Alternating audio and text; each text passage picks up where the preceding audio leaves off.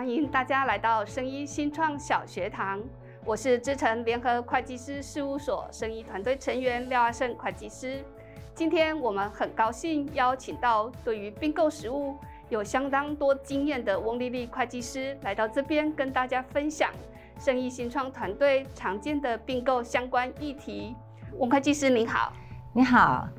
大家好。我是普华国际财务顾问有限公司的执行董事翁丽丽，也是资诚联合会计师事务所的职业会计师。我主要负责企业并购投资相关的财务咨询服务。今天很高兴有机会来和大家分享企业并购的相关议题。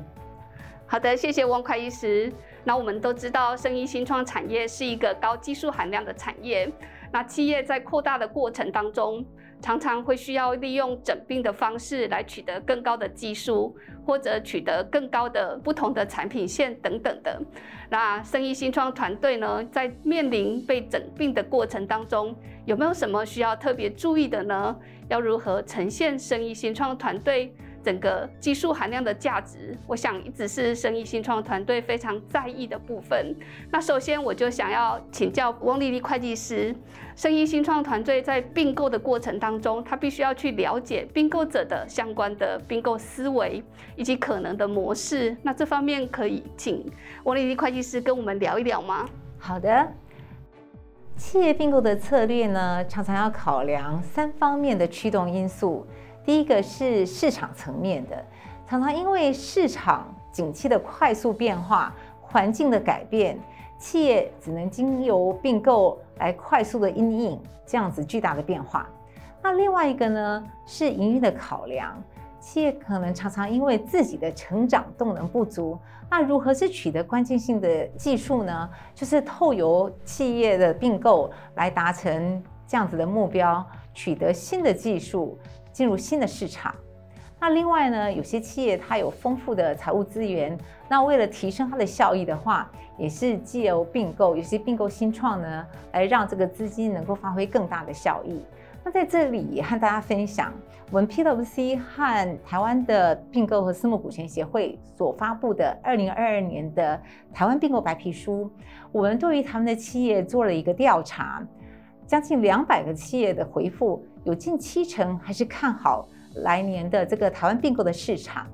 而其中有将近六成的企业主回复，其实他们并购最主要的原因就是来自要去取得新的产品、新的技术，进入新的市场。而当我们问到最想要进入的领域，呃，前三名是什么呢？其实第二名呢就是我们的生技医疗。所以我想，对于我们生技新创来说，如果你考虑并购的这条路的时候，可能在现在市场上会有很多潜在的市场、潜在的投资人来做我们的选择。那我们来看看并购的模式的话呢，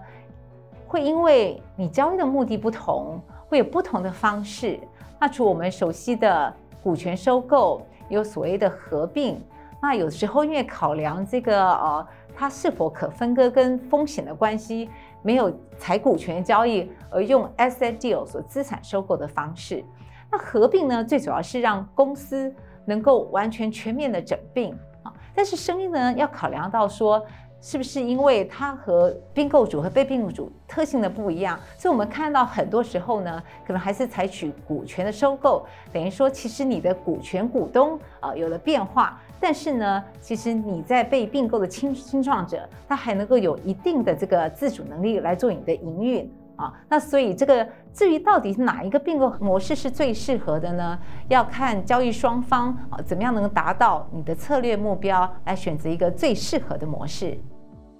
好，谢谢翁会计师为我们的说明。透过翁会计师的说明，相信大家更清楚地明白，在并购的过程当中，通常会有财务中效、营运中效、市场中效的考量。那在并购的方式呢，除了股权收购以外，其实也还有其他的收购方式。生意新创团队的成员呢，在这个过程当中，都可以选择最适合自己的方式来进行考量。那接着呢，呃，我想请教翁丽丽会计师，呃，在并购的过程，它是一个很复杂的一个程序。那在这个程序的过程当中，有没有什么要特别提醒我们新创团队在价格上面有没有什么要特别提醒大家的呢？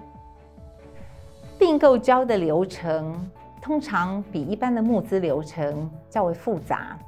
那我们大略会分为三大部分：第一是并购前的规划阶段，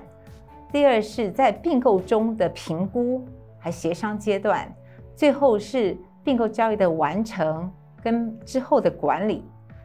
那在各个不同的交易，因为它的复杂度，可能对步骤会有所调整。那但是它最主要的项目都还是要被注意。那我们来看，在规划的阶段，最主要是找到适合的并购标的，那完成跟你策略的结合。那在这个阶段呢，通常也要对交易的价格有一些掌握的分析，那以便进入下一阶段，能够做进一步的评估，去执行各项的尽职调查。那既有尽职调查的结果呢，来完成更进一步的价值的评估，来决定它的价格区间，然后根据这样子的区间来去做进一步的协商，完成最后的股权交易。那交易的完成之后呢，还需要有交割的程序。那也会试试看目的主管事业机关的核准，或者是外资投审会的核准，来影响到它的时间。那我们也要提醒说，其实并购的价值显现，那投后的管理跟整合也是非常重要的。那我们这边点出来的是跟价格有关的部分。那大家所关心的价格是如何形成的呢？我们先来进一步说明价值的一些定义。第一，我们在看的价值，在并购交易中看的最主要是投资价值。那投资价值呢，跟公平价值并不一样。我们大家所熟悉的公平价值，就是在市场上所有意愿的买家都愿意支付的买价。那这是我们在并购中我们所说的 stand alone 的 value，就是这个公司原本独立存在的价值。但是当你找到适当的这个买家，他能够去发挥综效的时候，就会创造综效的价值。那你的原来的公平价值加上你的综效价值，就是我们所说的投资价值。那综效的来源呢，就是我们下面所列的，也是刚刚策略所考虑的，在营运方面的综效。因为我们的结合资源的结合，让你的营收成长。像我们生意可能因为只有研发的能力，那再去实现商业化、创造收入部分，可能需要有更大企业的加持。那还有可能因为规模的关系，在并购之后有一些成本的综效，我会降低它的成本，增加它的获利。那还有因为因为买方的这个呃资历的话呢，它可以带来你在财务的资金上更有效的运用啊，所以这整体加。加总的考虑呢，就会产生我们的投资价值。那但是价值呢，是不是就等于价格呢？我们常说价值是我们可以评估估算出来的，但是价格呢，其实是谈判出来的。那么由下面这个的解说，我们的这个起始点呢，是我们刚刚所说的公平价值。那我们把我们刚刚所谓 identify 出来的综效呢，把它量化，加入了这个呃价值以后呢，就是变成了我们所谓的投资价值。那大家知道综效呢，就是我买卖双方在一起才能够产生的效益，所以会经由谈判来看是要由买方或卖方来享受。那这样子的话呢，会得到一个初步的价格区间，然后在这个基础上呢，可能双方再去进一步。来做这些各式各样的这个尽职调查的时候，发现了一些价值调整项呢，最后也把它反映在价值里面。那有些的话呢，可能不是所有的这个交易条件跟风险的因子可以被量化，所以常常在企业这个并购的时候呢，交易价格还有搭配相关的交易条件。所以我们也提醒大家，你不要只看到大家 offer 的一个价格数字。你要连所有的交易条件一起考量，那这是我们所谓并购交易最后的价格的决定。谢谢翁会计师为我们进行的说明。那透过翁会计师的说明，我们更清楚知道整个并购的流程跟程序。我们也知道呢，原来投资价值并不等于公平价值。如果能够找到对于合并双方都有综效的企业，那也能够透过提升合并综效来增加企业的价值。那最后呢，我想要请教翁丽丽会计师，在整个并购要考量的因素里面，除了现金以外，还有其他哪一些因素是需要被考量的呢？并购考量的关键议题，除了大家最在意的交易价格以外，其实还要考量很多不同的层面。就像我刚刚提到过的，交易价格需要跟它的交易条件，呃，相互的匹配，来评估整体的利益。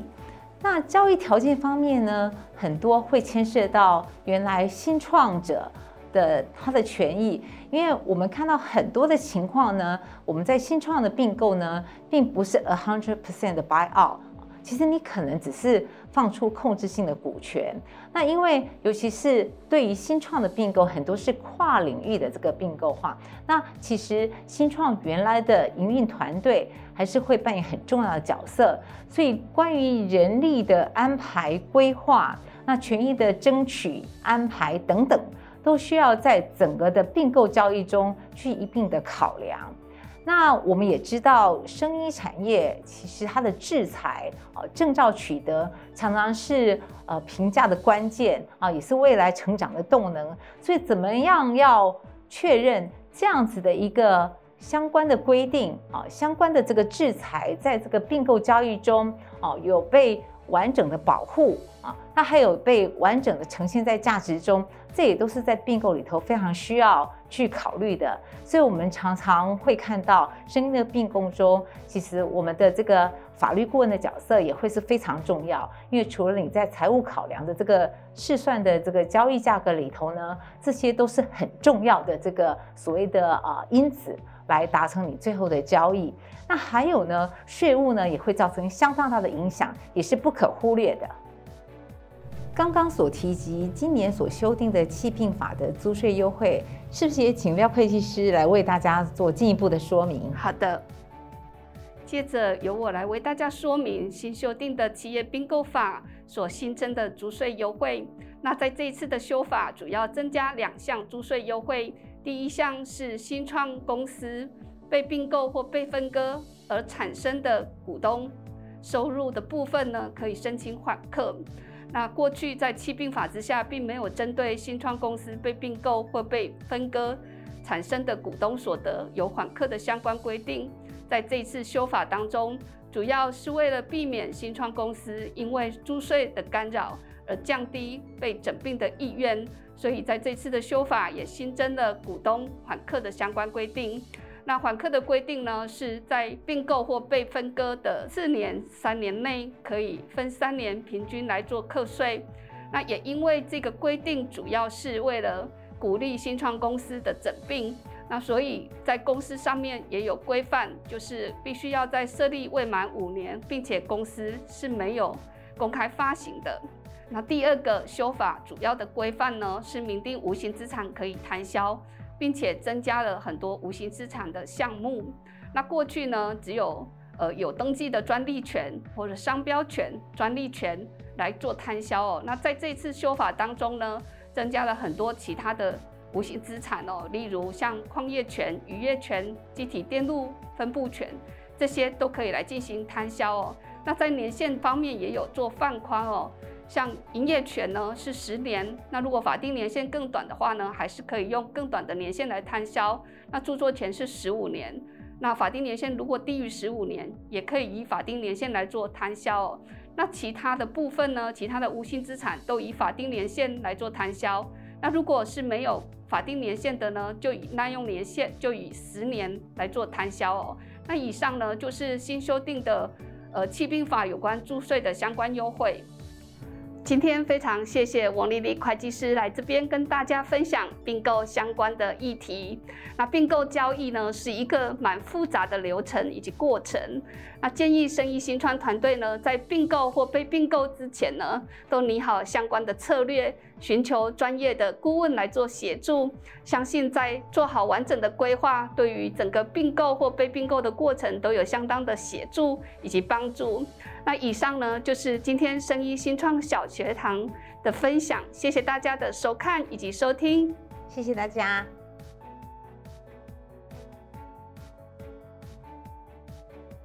资诚生技医药服务团队能协助业者从公司新创设立、营运规划到募资阶段的资源对接、申请政府补助、建立制度到上市上柜、跨境合作，以及到成长后期的公司并购以及永续发展等各阶段，提供财务、会计、法律及制裁等专业服务，提供客户最佳的解决方案。